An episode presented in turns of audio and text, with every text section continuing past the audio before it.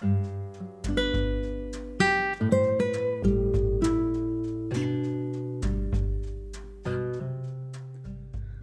a todos, es un gusto volvernos a encontrar en este nuevo episodio, Sistemas de Gestión Ambiental en nuestro podcast. Para empezar, me gustaría resaltar los tres elementos que toda empresa tiene, administración, proceso y mercadeo. Cuando tenemos una empresa, un emprendimiento o un negocio, debemos saber que nuestros grupos de interés no solo son los consumidores, sino que también los empleados y debemos tener en cuenta que desde cada uno de estos elementos generamos acciones que ayuden a crecer o no a nuestra empresa o emprendimiento.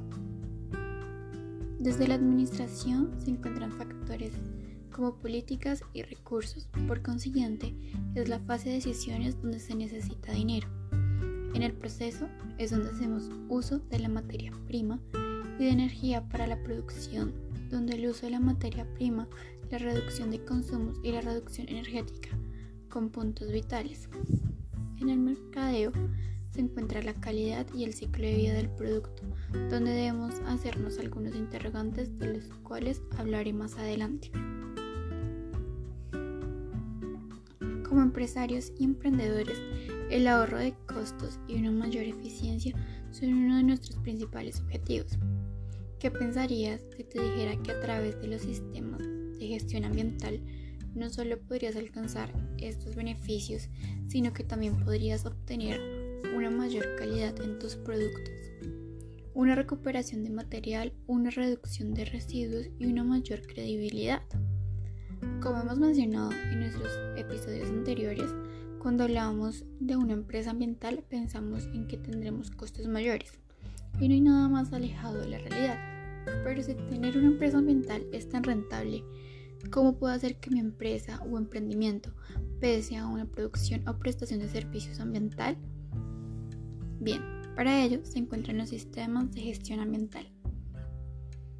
Para comenzar, realizar un estudio de los impactos ambientales que hacemos no está de más. Para ello debemos pensar por tres etapas, que son la identificación de los impactos ambientales, que nuestra producción o prestación de servicio genera y posteriormente la valoración e implementación de un plan de manejo. Para la valoración de los impactos ambientales que estamos generando como empresa, me gustaría que tengamos en cuenta 10 principios con los cuales podrías preguntarte si tu empresa ha cumplido con ellos o lo ha pasado por alto. Primero, la protección de la biosfera. Mi empresa hace protección del aire, el agua y la tierra, evitando emisiones contaminantes o tóxicas. La implementación de este principio no solo resulta vital para tu empresa, sino que también para la comunidad y espacio en donde se desarrolla al evitar la destrucción que habitas en ríos, lagos, tierras montañosas, costas y océanos, además de que minimiza el calentamiento global, la reducción de la capa de ozono y las lluvias ácidas y el smog. Segundo, el uso protector de los recursos naturales. Mi empresa hace un uso razonable y eficiente de los recursos naturales. Se tiene una observación y planificación en cuanto a preservar la biodiversidad. Tercero, reducción y eliminación de desechos. Mi empresa reduce y recicla desechos al desechar o reciclar mi empresa tiene métodos seguros y responsables. Cuarto, el uso prudente de energías. Mi empresa hace uso de fuentes ambientalmente seguras. Es mi empresa eficiente y la conservación es un punto importante. Quinto, reducción de riesgos. Debemos evitar y minimizar al máximo los futuros riesgos de nuestra producción, no solo para el consumidor, sino también para nuestros empleados. Así que mi empresa tiene en cuenta riesgos para empleados y consumidores.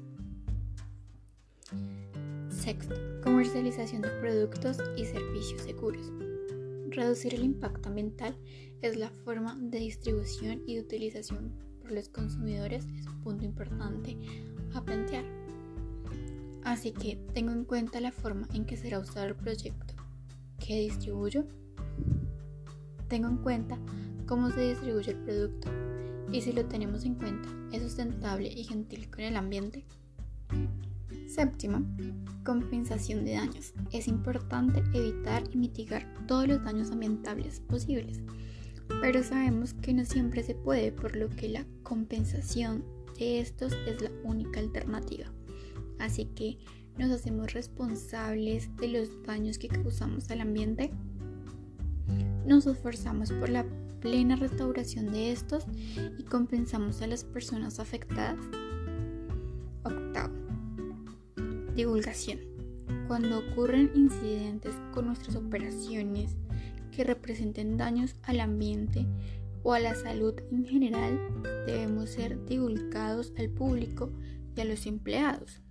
Generamos procesos para revelar potenciales riesgos ambientales o tomamos acciones en contra de los empleados que informan sobre estos posibles riesgos? Noveno. Directores y administradores ambientales. Debemos tener personas responsables y capaces de tomar decisiones en pro de los intereses ambientales. ¿Hay alguna persona en mi empresa que se encargue del tema ambiental? Décimo. Evaluación y auditoría anual. Cuando tenemos conocimiento de los principios que estoy mencionando, realizamos una pública autoevaluación anual de nuestros progresos e implementación de estos principios y su cumplimiento con las leyes y reglamentaciones aplicables en cada una de nuestras operaciones a nivel mundial. Si es la primera vez que escuchas sobre estos principios, no te preocupes microempresario, no es tarde para hacer las cosas bien. Los anteriores principios que acabo de mencionar son los principios de Valdés, enunciados por la Coalización para una Economía Ecológica y Responsable, CERES. Resulta que al analizar estos principios como evaluador de nuestra empresa en su producción o presentación de servicios, nos permite darle una solución que nos resulta beneficiosa y rentable. Cuando queremos implementar una solución a los impactos ambientales que generamos como empresa, nos resulta imposible no pensar en una ecoeficiencia, la cual se encuentra tres factores, las oportunidades sociales, el balance ecológico e instituciones eficientes. La ecoeficiencia busca competitividad al generar mayor calidad en nuestros procesos, en los cuales tenemos que tener la capacidad de productividad e innovación y nos lleva a disminuir costos al no tener sanciones y hacer más con menos. Esto nos lleva a hablar de una producción más limpia, en los cuales se encuentran los procesos, el producto y los servicios que prestamos, pero para ello se necesita una planificación que no solo se basa en decir las cosas pensadas a futuro, sino que se deben implementar y de que esto sea así se encargan las certificaciones ambientales como en Colombia Incontec. Para tener una planificación debemos ponernos objetivos y metas a corto, mediano y largo plazo. No tenemos que empezar de la noche a la mañana porque nos resultaría imposible y terminaríamos por abandonar nuestros objetivos. Un objetivo a corto plazo sería el empaque o los embalajes que usamos en la contención y distribución de nuestros productos, olvidándonos del plástico y cambiándolo al papel o al cartón, o si es plástico, pues darle un buen uso. Uno de los puntos principales de nuestra empresa es la materia prima.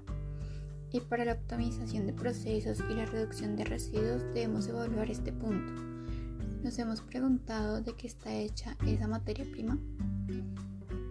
Pensar en lo que podemos hacer con ese material no es suficiente. Debemos pensar en todo el ciclo de vida útil de esta y qué podría hacer los consumidores con ello.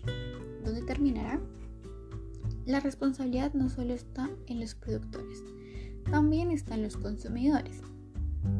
Y de alguna forma nosotros somos consumidores y en alguna fase de nuestra cadena productiva y evidentemente productores. Así que escoger los materiales que usamos para nuestros productos es una responsabilidad con el consumidor, con el ambiente, pero también con nosotros mismos. Implementar un diseño clásico en nuestros productos puede ser una opción responsable con el medio ambiente, ya que al no pasar de moda no se desechan rápidamente y pueden ser utilizados más veces. Al realizar la evaluación de estos impactos ambientales puede que no sea fácil la parte práctica. Y es aquí cuando debemos hacer una inversión en consultorías con personas que sepan y manejen el tema. Podríamos pagar porque evalúen e implementen una solución o podríamos invertir en la capacitación de nuestros empleados para asegurar una independencia en cuanto a consultoría y auditoría. Sin embargo, no debemos olvidar tener políticas de retención de los empleados para evitar que la inversión se resuma en pérdidas. Estas políticas o plan de retención deben asegurar que si el empleado se va, se debe recuperar como mínimo la inversión en educación y capacitación al empleado. Cuando hablamos de la reducción de desechos, no siempre podemos encargarnos de volver a incluir la materia prima que se pierde en nuestros procesos de producción por lo que podemos llegar a pagar a otras empresas para que se encargue el tratamiento o restauración de esta materia prima. Sin embargo, la mayoría de las empresas prefieren encargarse de este tratamiento y venderle el servicio a otras empresas, lo que genera más ingresos e independencia en el desecho y reciclaje de residuos. La única forma de lograr estos cambios es empezando y no tenemos que hacer grandes inversiones para que nuestra empresa sea amigable con el ambiente. A continuación, hablaremos sobre la norma ISO 14001, la cual facilita que una organización controle todas sus actividades, servicios y productos que pueden causar algún impacto sobre el medio ambiente. Además ayuda a minimizar todos los impactos ambientales que generan su operación. Este, esta norma está enfocada en la gestión de causa-efecto, es decir, donde todas las actividades, servicios y productos ofrecidos por la organización son la causa y los efectos resultan del impacto que estos generan sobre el medio ambiente. Los impactos pueden ser cambio de temperatura del agua de un arroyo cercano, aumento de la tasa de personas con asma dentro de la población cercana a la empresa o la contaminación producida en un terreno colindante a la organización debido a infiltraciones. La gestión ambiental es una herramienta que permite que controle todos los aspectos que pueden minimizar o incluso eliminar todos los impactos que generan las actividades llevadas a cabo por la organización. Los sistemas de gestión ambiental pueden ser de tipos formales, que los regula la ISO 14001, normalizados con EMAS, informales realizando un programa interno con el que se consiga reducir los desechos o bien los medios no documentados mediante los que la organización gestiona la interacción que tiene con todo el medio ambiente. Así que para recordar sobre la norma ISO 14001 y resumirla en una frase sería la gestión de riesgos medioambientales que puedan surgir con el desarrollo de nuestra actividad empresarial. Y lo que se busca es ayudar a gestionar e identificar los riesgos ambientales que puedan producirse internamente en la empresa mientras realiza su actividad. Cuando se identifica y gestiona los riesgos que se consigue con esta norma, se tiene en cuenta tanto la prevención de riesgos como la protección del medio ambiente siguiendo la normativa legal y las necesidades socioeconómicas requeridas para su cumplimiento. Implementar esta norma las empresas genera un plus, un valor importante para las empresas y organizaciones que la poseen. Esto se debe a que genera una gran confianza en clientes, proveedores, sociedad y en la comunidad, en todo el entorno relacionado con la empresa. Pero pues más allá de eso es un compromiso medioambiental, compromiso y una gestión sostenible. Facilita en gran medida que se cumplan con el éxito los objetivos estratégicos que se marca la empresa en cuanto al compromiso con el medio ambiente. Mejora el rendimiento empresarial, ya que implica que se reduzca la posibilidad de que ocurran ciertos riesgos ambientales, mejora la reputación empresarial, ya que evita sanciones y genera más confianza. La única forma de lograr estos cambios es empezando. El primer paso es darle un valor agregado a esa materia prima y no desperdiciar siempre, ya que podemos hacer más con menos si así lo queremos. Pensemos en que si no tenemos sanciones por impactos ambientales negativos y si no perdemos dinero desechando la materia prima sobrante, sino que por el contrario nos beneficiamos de ella, nuestra empresa ambiental no nos genera mayores costos, por el contrario los reduce y nos da ganancias. Esto ha sido todo por hoy en nuestro episodio. Esperemos volver a encontrarnos en nuestro siguiente episodio, Sistemas y Modelos Psicológicos. Muchas gracias, que estén muy bien.